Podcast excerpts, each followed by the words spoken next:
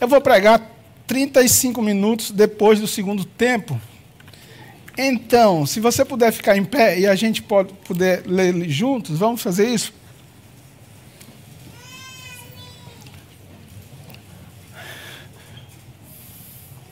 Ok, vamos ler nessa versão, porque aí todo mundo consegue ler junto, né? Em uníssono. Vamos lá? Houve um homem Senhor, nos ajude a compreender um pouco mais da tua palavra, que já tem sido exposta nessa manhã, e nos dá a graça de, entendendo-a, possamos colocá-la em prática. Que ela reja, ó Deus, os nossos pensamentos, que ela dirija nossos passos na compreensão da função pastoral, da identidade do homem que assume essa função. Nós oramos e pedimos a tua bênção em nome de Jesus. Amém. Podeis sentar? O livro de João, eu creio que os irmãos sabem que João é bem definido no seu propósito no livro. Capítulo 20, versículo 30, João não nos deixa dúvida quanto aquilo que ele pretende fazer ao escrever o livro de João. Capítulo 20, versículo 30 diz: Jesus realizou na presença dos seus discípulos muitos outros sinais miraculosos que não estão registrados neste livro. E João vai dizer: Mas estes, e ele está falando desses milagres que ele reservou, que ele ah, copiou, que ele registrou, ele diz: Estes foram escritos para que vocês creiam que Jesus é o Cristo, o Filho do Deus vivo, e crendo tenhais vida em seu nome. Ah, conhecer Jesus é a única possibilidade de ser salvo. Se você está aqui hoje pela manhã, se você tem ouvido a palavra de Deus e ainda não se converteu, não é por falta de testemunho, porque o próprio Evangelho de João dá o testemunho. Há uma ideia falsa entre os não crentes dizendo que, ah, eu não, eu não frequento nenhuma igreja ah, porque eu não sei qual é a igreja certa, não sei qual é a igreja que conduz para o céu. Nenhuma igreja conduz para o céu, mas a fé em Jesus Jesus conduz. E nós temos isso ah, muito, muito bem registrado no livro de João, e por, por que não dizer em toda a Escritura Sagrada? O homem vai chegar à salvação na compreensão de quem é Jesus. Se você entender quem é ele, né? C.S. Lewis ah, vai falar sobre essa ideia de que, ó, quando você conhece a Jesus, você não tem outra opção a não ser reconhecê-lo como Deus por aquilo que ele fez, por aquilo que ele disse. Portanto, se você ainda não tem a Jesus, procura conhecê-lo mais. E quando você conhecê-lo, você vai dizer, como disse um certo autor, como conhecê-lo e não adorá-lo e não servi-lo. Porque ele, ele é grande, ele é, ele é tremendo, a glória dele expande aos olhos daqueles que com fé aproxima-se das Escrituras e busca de maneira sincera a conhecer esse Jesus. Essa é a primeira e o grande motivo de João. E João vai fazer isso de forma muito interessante, começando o seu evangelho fazendo as grandes afirmações cristológicas, né, que a gente tem, o verbo estava com Deus e o verbo era Deus. E ele vai descrever que esse verbo que estava com Deus, todas as coisas foram feitas por meio dele, sem ele nada do que fora feito havia sido, uh, teria, teria sido uh, realizado neste mundo. E João vai descrever a pessoa de Jesus nesses primeiros capítulos, nesses primeiros versículos do capítulo 1, e eu quero convidar vocês, a, se não está aí com, estão ainda com a Bíblia aberta, a abrir. João vai descrever essa santidade, essa divindade de Jesus. Agora, é interessante que em todos os seus argumentos, durante todo o livro, João vai usar de um artifício uh, no mundo das provas do direito, que é chamar testemunhas como comprovação daquilo que ele vai afirmar, ou que ele afirmou sobre Jesus e vai continuar afirmando. Ele chama o testemunho de João Batista. Por isso que aí no verso 6 ele diz: Houve um homem enviado por Deus, cujo nome era João, este veio como? Testemunha, para que testificasse a respeito da luz, a fim de que todos virem a crer por intermédio dele. Qual o objetivo de João, evangelista? fazer Jesus conhecido, para que crendo nele vocês tenham a vida eterna. Qual é o objetivo de João agora? João o Batista, não o evangelista. Qual é o objetivo de João? Qual foi o objetivo de João? Fazer ser testemunha, fazer com que através daquilo que ele disse, daquilo que ele vivia, fazer com que pessoas conhecessem a Jesus, para que crendo nele tivessem vida e vida eterna, que é um outro tema dentro do livro de João. Então, esse é o primeiro, a, primeira testemunha. Depois, João vai usar o testemunho do Pai, o testemunho do Espírito Santo, o testemunho do Pai. Mas nós queremos olhar aqui João como esta testemunha. Por que João Batista foi chamado por João o evangelista para dar testemunho de Jesus. Ah, evidentemente, porque João é aquele de quem Cristo testemunhou como o maior dos homens nascidos de mulher.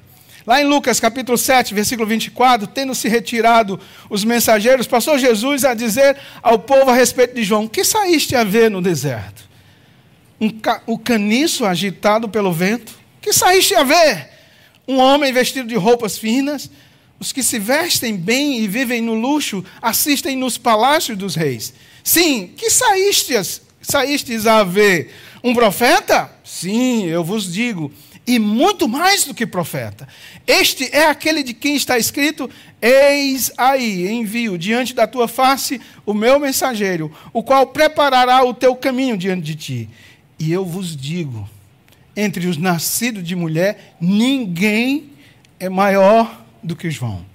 Mas o menor no reino de Deus é maior do que ele. Creio que João pega uma figura comum, bem vista, bem quista pelo mundo, que vai receber os seus escritos e diz: Olha, vocês sabem, eu fiz uma afirmação, mas isso eu não estou sozinho nessa, nessa afirmação. Eu tenho um testemunho, ou uma testemunha. Que testemunha é essa? João Batista. Ele testificou disso. Eu não estou fazendo um, uma, uma nova religião, eu não estou criando uma nova teologia ou filosofia.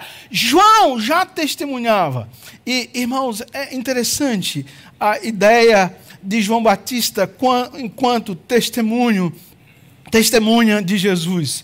Aquilo que João disse, aquilo que João viveu, apontava exatamente para este lugar.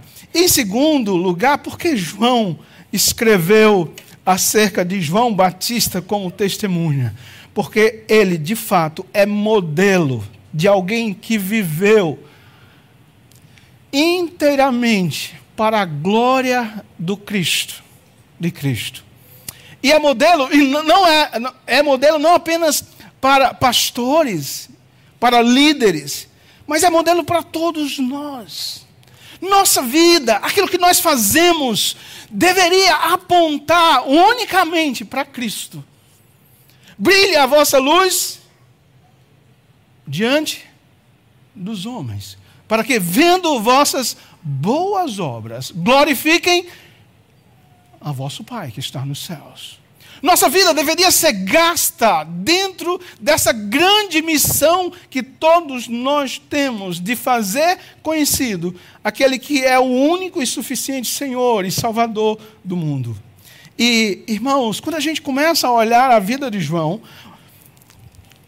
nós vamos perceber que este homem tem uma identidade que, quando refletida, nos outros, nos demais homens, ela revela tanto a missão que o enviado de Deus tem, quanto a missão que cada crente precisa ter diante do Senhor. Veja aí o verso 6, a identidade de João. João, ah, ah, de vez em quando você precisa ir de maneira, né, aí só, só no cérebro, não precisa falar, fazer a divisão. João evangelista e João Batista. Estou falando de dois João. Quando eu, João, é João, João, João, né? Ah, João, nessa pregação, vai ser como José na Paraíba. Tem muito Zé na Paraíba, né? E eu morei lá há 22 anos. Então, a identidade de João. Houve um homem enviado de Deus, cujo nome era João. O, o, os desafios da vida pastoral são muitos e de diversas naturezas, mas eu creio, por experiência e por ver outros, que um dos maiores desafios para o pastor Marcos, para o pastor Danilo, para mim para os demais, é definir a nossa identidade. A identidade pastoral. E a partir dessa definição, definir a nossa função pastoral. E que, o que João ah, fala sobre João Batista aqui, irmãos, acerca desse homem, é muito pedagógico, porque tem um esboçozinho muito tranquilo e fácil que define a identidade de João e a sua, sua função no mundo. Porque é a partir da definição de nossa identidade que nós vamos entender, de fato, o que é que a gente veio fazer aqui. Primeiro, ele vai dizer que João era um homem. E a gente vai falar sobre isso. Segundo, ele é enviado de Deus. E em terceiro, ele é chamado João. E nessas três informações há, há claramente a identidade de João, o que nos ajudará a definir a identidade pastoral. João tinha um roteiro bem definido de vida. Ele sabia quem ele era, ele sabia sua missão desde cedo e sabia quem o comissionou. Ele entendia a sua identidade, e a identidade de uma pessoa é a soma daquilo que ela é, mais a definição clara do que ela veio fazer nesse mundo.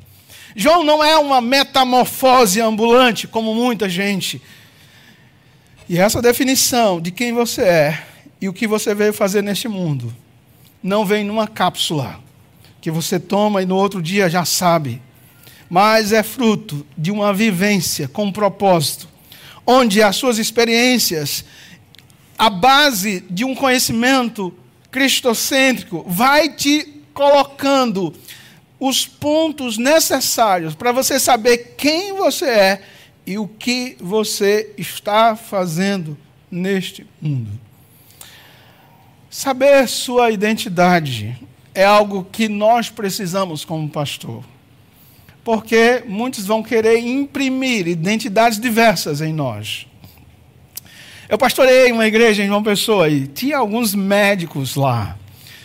E no finalzinho do culto, alguém, alguém da igreja teve uma crise de epilepsia. Mais de 20 irmãos gritaram, sabe por quem? Tinha alguns médicos aqui, ó. Pastor, corre! Interessante, né? A gente acha que, ah, mas sim, eu vou impor as mãos, levar alguma coisa para curar. Tem médicos aqui. E eu, depois eu fiquei pensando: será que a igreja espera também que eu seja médico? Eu não estudei para isso. Imagina eu saindo daquele culto com a identidade. Agora eu tenho que ser médico. Agora eu tenho que ser médico, porque espera a igreja. Né? Nós que, que vivemos nesse contexto de uh, diversas expectativas acerca de nós mesmos, uh, do pastorado, nós precisamos ter definido. João tinha isso, ele sabia quem ele era, ele sabia o que ele viera fazer. Eu quero aproveitar aqui e jogar como uma vacina. Se você não sabe quem você é e para o que você veio, você vai patinar usando os teus recursos de maneira errada, usando o teu tempo de maneira errada. Algumas pessoas, ah, de maneira incrível, sobrenatural, eu queria ser uma delas, logo cedo disseram, eu quero ser médico, eu quero ser engenheiro, eu quero ser isso, eu quero ser... E essa pessoa, muitas vezes, vai rumo, vai rumo a isso, gasta menos tempo, tem menos problemas de, de, de crise existencial, ah, eu não sei quem sou, não sei o que estou fazendo, estou sem sentido. O cara está numa casa boa, numa profissão boa, mas ele está em crise existencial. Por quê?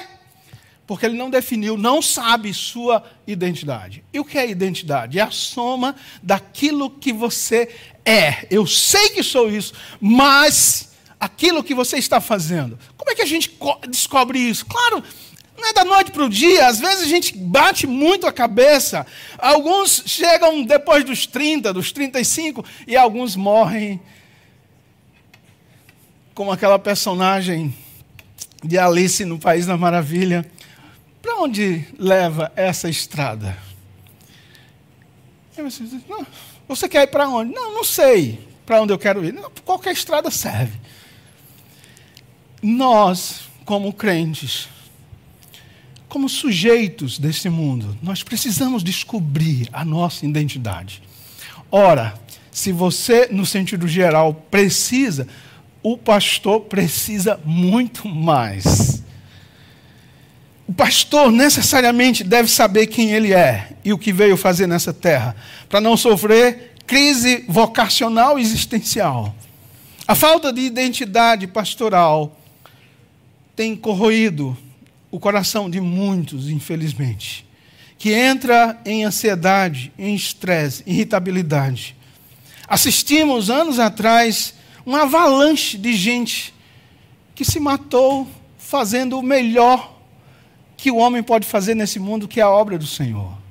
A obra excelente. E por que o ministro, fazendo, estando numa obra excelente, se mata? É por falta da definição de quem ele é. Ele não sabia sua identidade. E quando não se sabe identidade, sofre-se muito. João vai responder a grande pergunta e profunda pergunta: quem tu és? Quem é você? Eu brincava muito com meus meninos quando colocava-os para dormir e às vezes eu apagava a luz e eles, eu não vou dizer qual deles, né? É, eu tenho três, né? Eu tenho uma menina linda, parecida com a mãe, graças a Deus, de 24, completou ontem. E Deus deu um presente a ela, passou em primeiro lugar no mestrado de fisioterapia. Ela ligou para mim radiante. Tem esse menino 19 e tem um outro de. Mas eu ia colocá-los para dormir, né? E um deles, macho, é, disse assim: Pai, eu estou com medo. Você é um homem ou um rato? Duro, né? Esse é, é, é a, a, a psicologia do cearense, viu? Você é um homem ou um rato? Eu sei que numa dessas tantas, ele diz, ah, eu sou homem. Então vai dormir no escuro, não tem problema. Papai está aqui. Mas uma dessas ele não aguentou. Você é um homem ou um rato? Ele disse, Sou um rato. Acenda a luz. claro, evidentemente, de uma criança é, a gente até sorri, mas de um homem adulto, quem você é? Você é um homem ou um rato? Você, quem você é? Sua família sabe quem você é? Você sabe para que você veio? Você sabe o que você está fazendo nessa terra?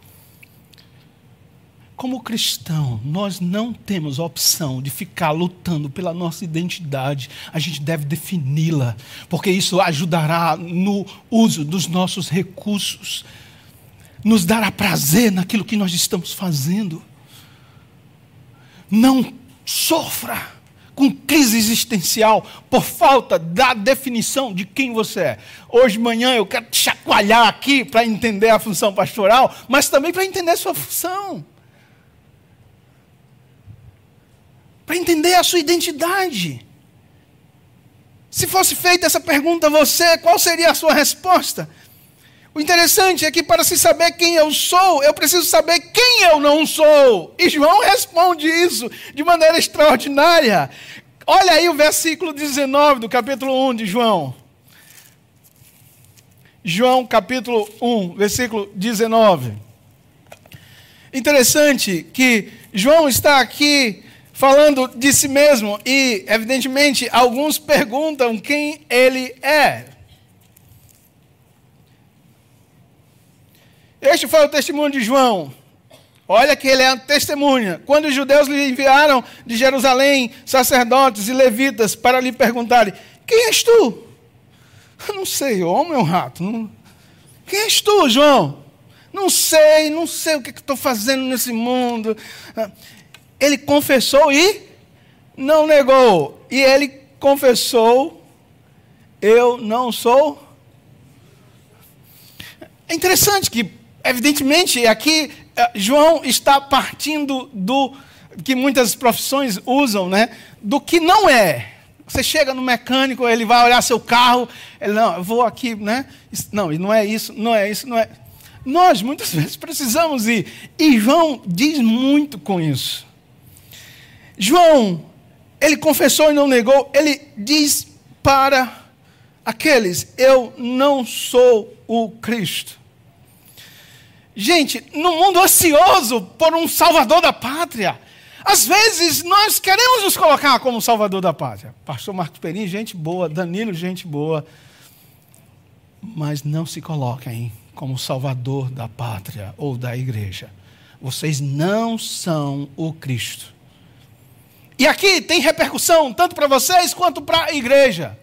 Vamos pensar na igreja. A igreja é um ambiente em que a, a, os líderes geram expectativa de resolver coisas que só Deus pode resolver. Não, meu pastor vai resolver. Não resolve. Ele não é o Cristo. Não atribua a ele algo que tão somente é devido à pessoa do, do Cristo.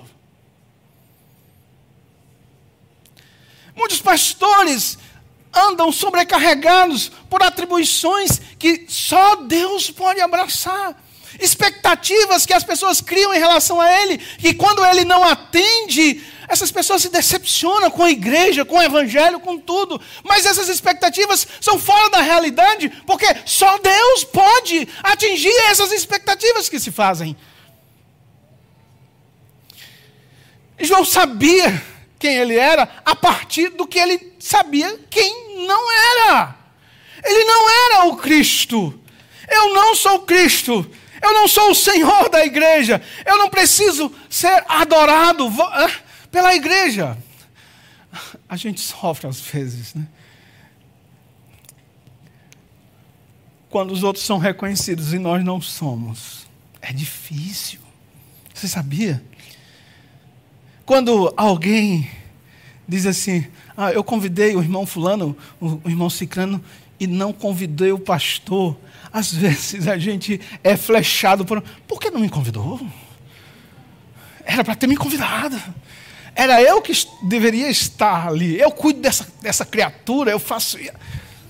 Você não é o, o Cristo. Agora, também você não é um Cristo para morrer pela igreja. Sempre, tem dito isso aos colegas pastores. Você morre por sua família, pela igreja Cristo já morreu. Ponto final. Não espere, irmãos, o pastor morrer para vocês acharem que ele fez algo bom pela igreja. Se você notar que pastor Marcos e Danilo estão morrendo pela igreja por causa de cargas, de funções e exigências, corram lá. Eles não precisam morrer pela igreja, pelo simples fato deles não serem o Cristo da igreja. Eles são cooperadores, apenas, não são o Cristo. E João tinha essa consciência: eu não sou o Cristo, eu não sou o Salvador da pátria.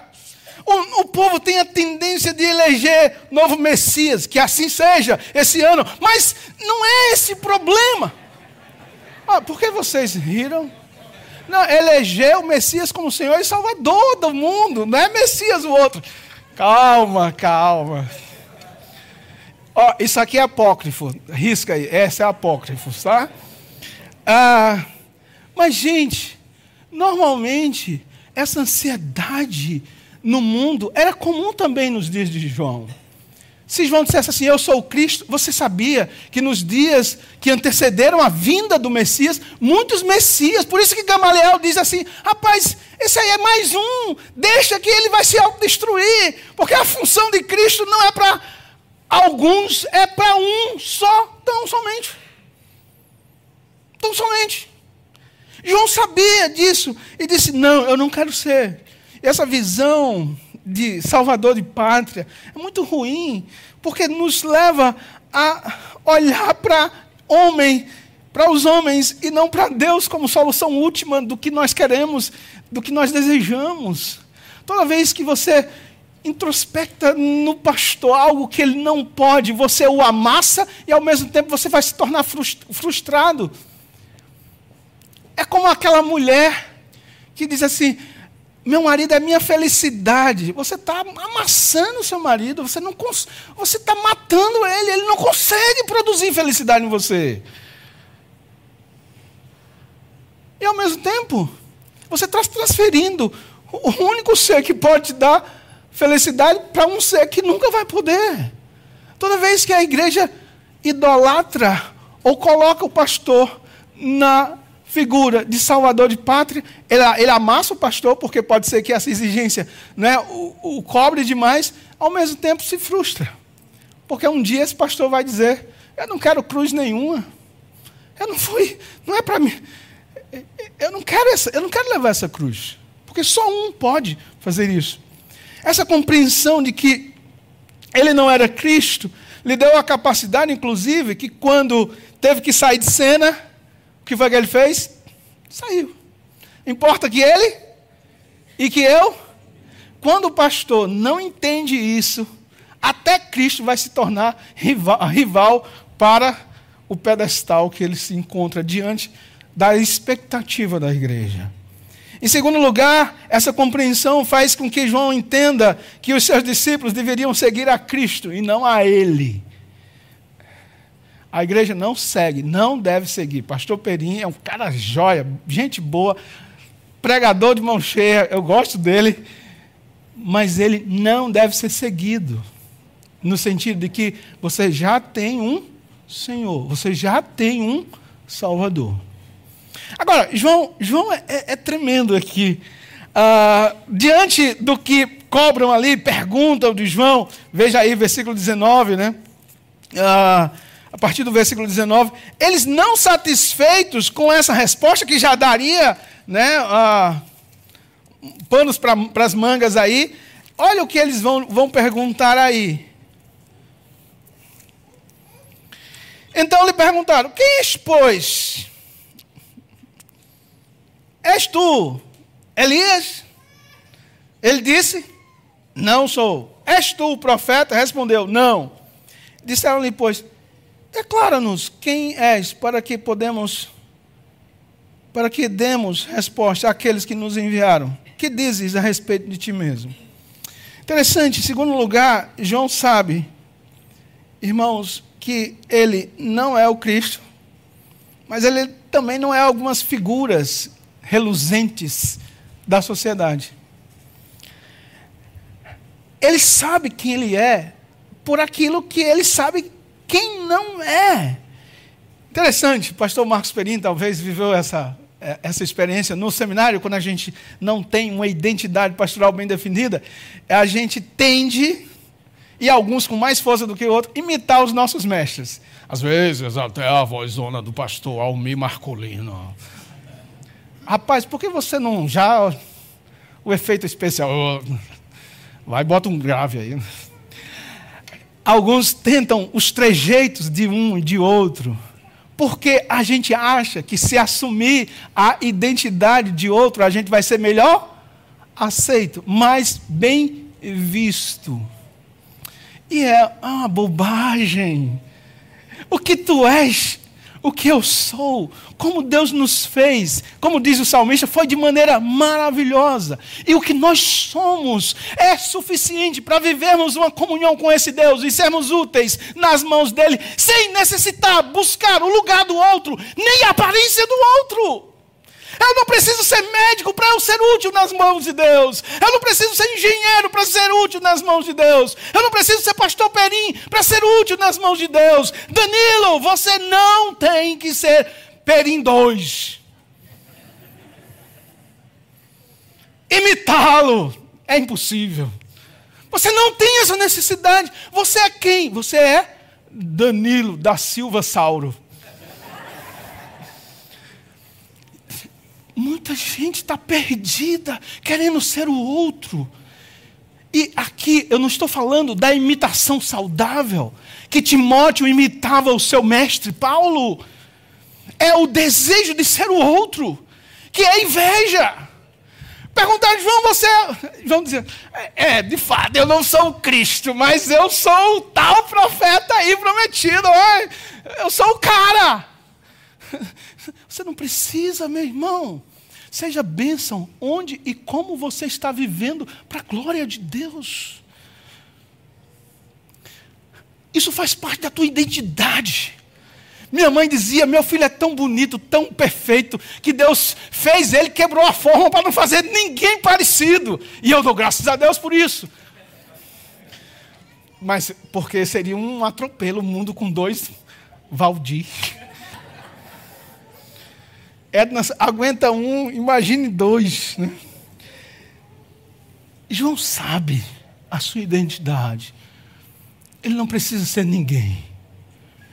É muito ruim, irmãos, quando nós estamos dentro da igreja, querendo ser o tocador, quando nós não fomos chamados para tocar.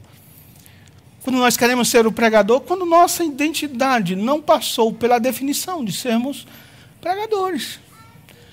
Isso corrói a alma da gente. Isso nos coloca no lugar do outro com os recursos que o outro não tem, que o outro tem e nós não temos. Isso é ruim. E é muito ruim no contexto da igreja, é ruim no contexto da família, é ruim no contexto do trabalho, porque essa, essa guerra pelos cargos comissionados, às vezes é só inveja. E é algo ruim para o cristão. Nós não precisamos imitar, no sentido pejorativo do termo, só quem não tem uma identidade definida é que tem essa necessidade.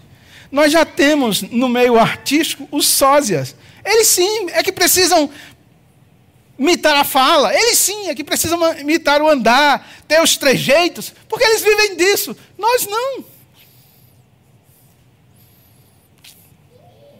Quem era esse homem? Eita, pastor, já foi os 45. Eu ia dizer, ó, daqui a dois anos me convida para o próximo Aí eu termino o sermão. Mas quem era ele? Eu vou, aqui eu vou, agora eu vou acelerar. Você seus pensamentos para entender o sermão agora. Quem era esse homem? A gente viu quem ele não era, mas quem ele era? João diz ele era homem. Tem algo mais básico do que isso? Cristo já tinha deixado claro que ele era homem. Ele comia, vestia diferente. Era homem. E, gente, esse homem é a unidade mais básica do que Deus fez do ser humano. Nós somos homens. Havia um semideus. Não, um homem. Com todas as suas limitações, com todas as suas brigas internas.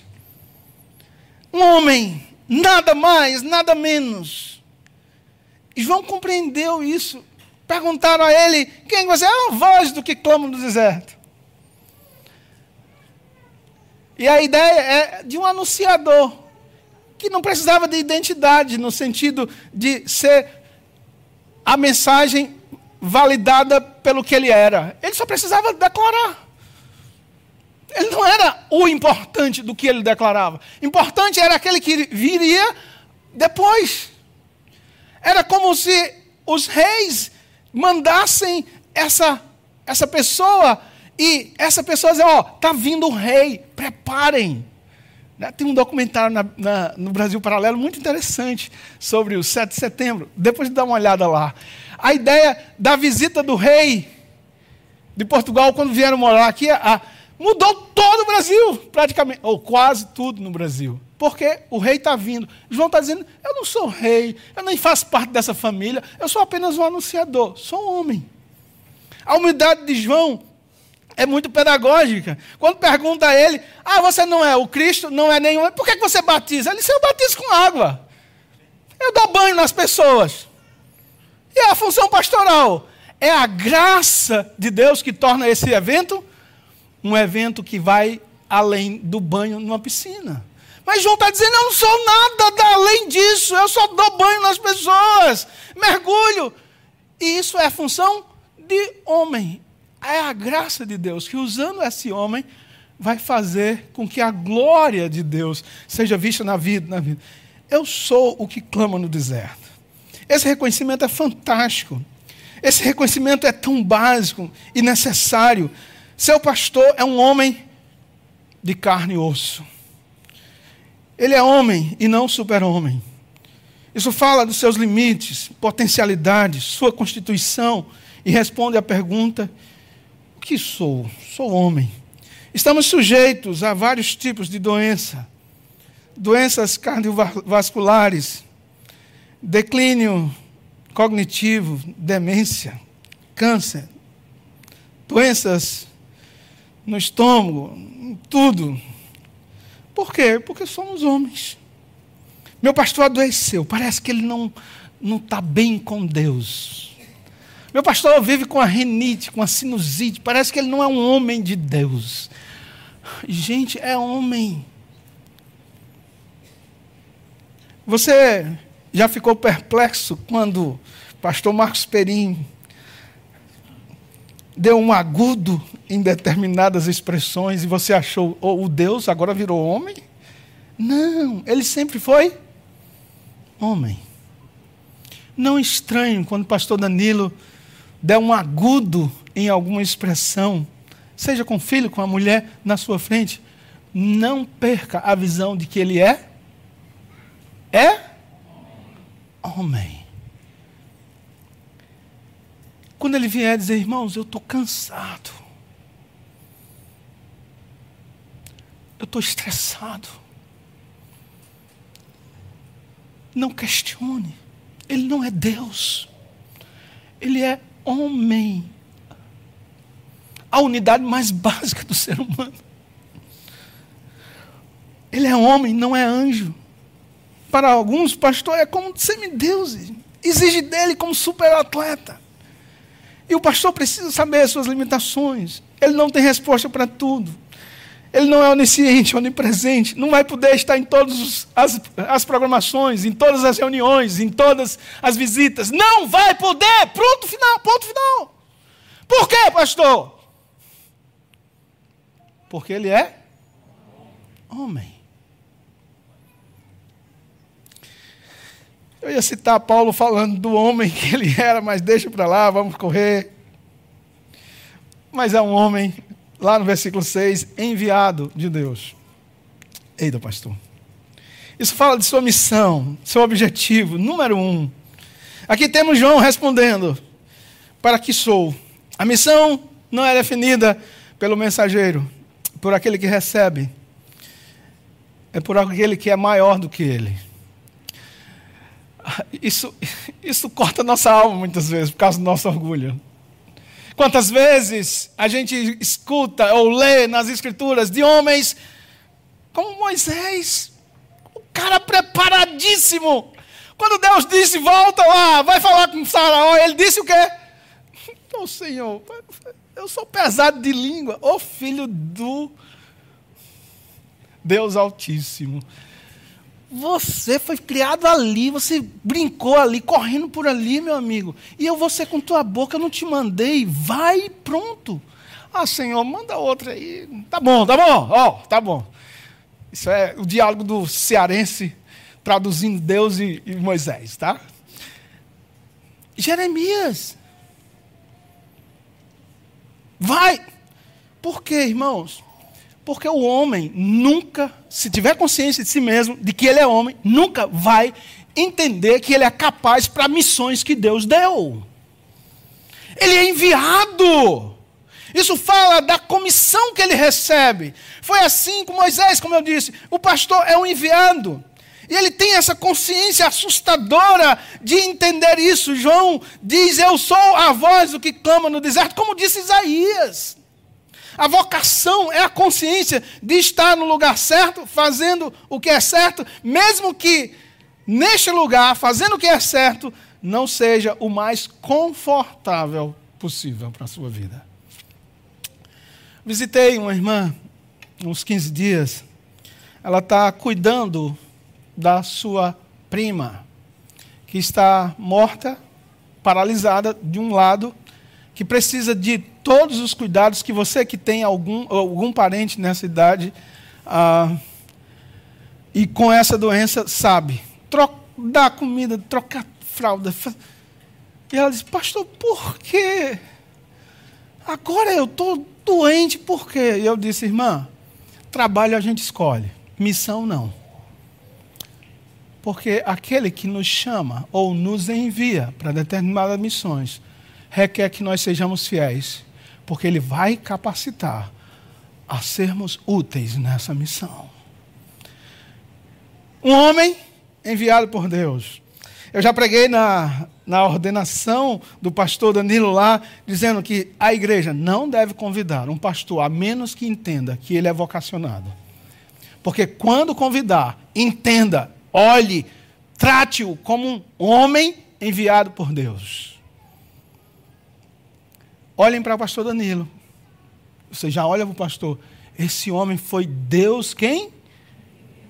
Mesmo quando as decisões dele não forem agradáveis para a igreja, mesmo sendo segundo a vontade de Deus. Ele é comissionado. Tem o reconhecimento da igreja, evidentemente precisa. Mas antes da igreja, ele tem uma vocação.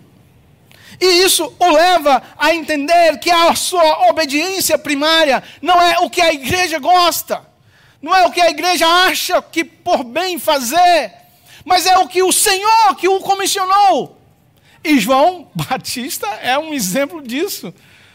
Cara com uma pregação extremamente, né, uma, uma voadora na cabeça do, da turma ali. Mas ele estava ali com uma missão, porque ele não estava para agradar a homens, porque se estivesse para agradar a homens, o envio dele não seria o envio do alto.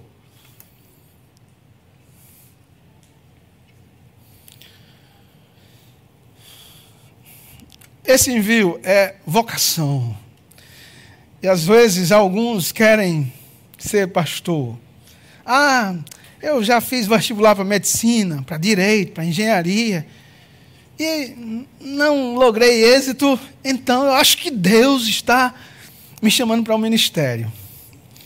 Uh, tem um autor, John Henry Jowett, ele diz algo interessante no seu livro Pregador, Sua Vida e Sua Obra. Ele diz assim: quando diz, uh, quando alguém é chamado tem a certeza da vocação, não ocorre essa certeza quando todas as portas são fechadas, mas sim quando muitas portas são abertas e ele prefere a porta do ministério. O homem vocacionado entende essa vocação. Ele é enviado, é um apóstolo, não no sentido dos apóstolos de hoje, mas ele tem uma missão. E finalmente, cujo nome era João. Eu já falei sobre isso, vou só pincelar. Isso fala de sua identidade particular. Porque todo pastor tem uma identidade de chamado, de ser homem. Agora, tem um Danilo no mundo, tem um pastor Peri no mundo, e tem um pastor Valdir e milhares de outros. João, evangelista, diz assim: um homem chamado por Deus cujo nome era João. Ele tem nome, ele tem uma identificação que o difere dos demais homens, que não tem correlação com mais ninguém. E eu espero em Deus, resumindo aqui, que um dia, nos anais da história dessa igreja, tenha lá um registro do homem chamado por Deus, cujo nome era Perim, de um homem chamado por Deus, cujo nome é Danilo. Não foram super-homens, deuses. Foram homens chamados por Deus para anunciar aquilo que João anuncia como propósito: anunciar a Cristo, não a si mesmos levar outros a conhecer esse Jesus que é maravilhoso. É bom ser crente, não é não, gente? É fantástico. Diga para os outros isso. Mesmo que eu não seja um dia pastor, não seja mais pastor, ser crente é fantástico. Amar Jesus, viver com Ele, a luz dele, a orientação dele, tudo em Jesus é é muito e é empolgante.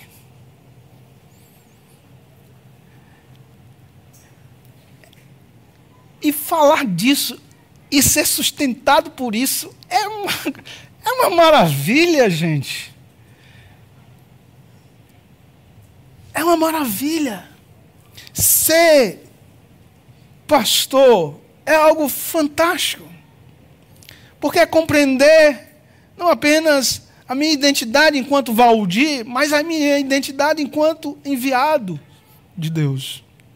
E minha oração é que essas palavras, de alguma forma, tenham levado a enlarguecer a compreensão do que os irmãos entendem como pastorado dessa igreja.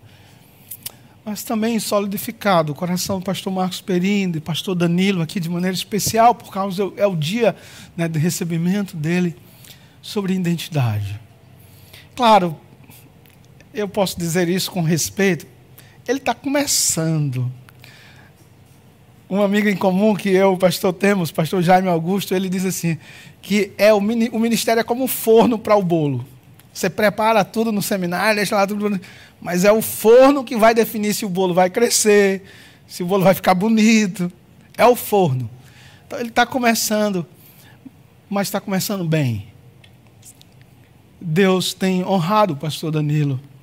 E minha oração é que ele seja como já tem sido para muitas vidas, uma grande bênção. E quando eu digo Danilo, eu digo Danilo na sua inteireza, que tem ali ao lado Lani, que é também uma bênção para nós. Tem sido uma bênção para nós e vai ser, ou continuar a ser, a, a bênção para a vida dessa igreja. Obrigado, irmãos. Foi muito bom estar aqui com vocês. Que Deus tenha puxado a brasa da palavra para o seu coração. E você saia hoje aqui mais fervoroso. Como aqueles discípulos que estavam com Jesus no caminho de Emaús. E eles, eles disseram que quando Jesus falava, e eles reconheceram a palavra ardia no coração deles. Que essa manhã nos torne crentes melhores, que tenham uma identidade, que sabem que são, que sabem o que, que estão fazendo aqui. A gente não está criando só menino, não. A gente está criando menino para o reino. A gente não está só trabalhando para ganhar o dinheiro para o sustento. A gente está trabalhando para também investir no reino. Nossas dimensões são, são tremendas. Que Deus ajude-nos no cumprimento da nossa missão. Ó Deus, tão bom saber que o Senhor não nos deixou entregues aos nossos próprios ditames nossos pensamentos e filosofias, mas nos deu a tua palavra como luz, como orientadora, como aquela que nos capacita para fazermos o melhor uso daquilo que somos e temos em Cristo Jesus. Ajuda-nos, ó Deus, a cumprir a nossa missão. Nós pedimos isso em nome de Jesus. Amém.